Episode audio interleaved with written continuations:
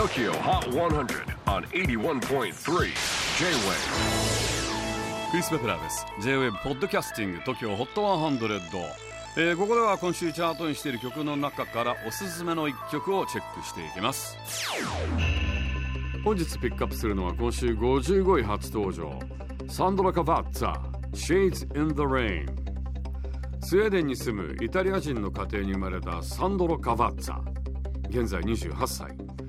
子供の頃から独学でギターを学び歌も大好きだったそうです。やがて自分で曲を書くようになりプロのミュージシャンを目指しロサンゼルスの音楽学校に進学します。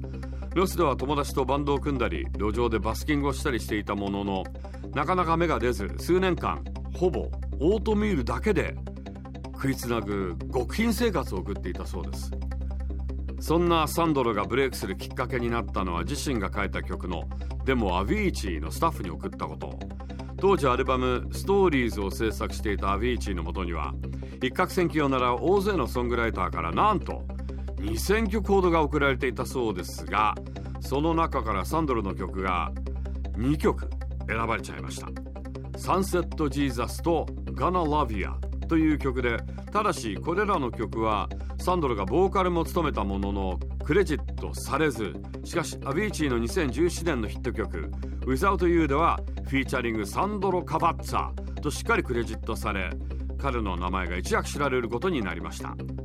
まあある意味アビーチの置き土産といった感じでしょうか。この曲は先月リリースされた自身2枚目の EP から。TOKIOHOT100 最新チャート55位サンドロ・カバッツァ Shades in the Rain J-WAVE PODCASTING TOKYO HOT 100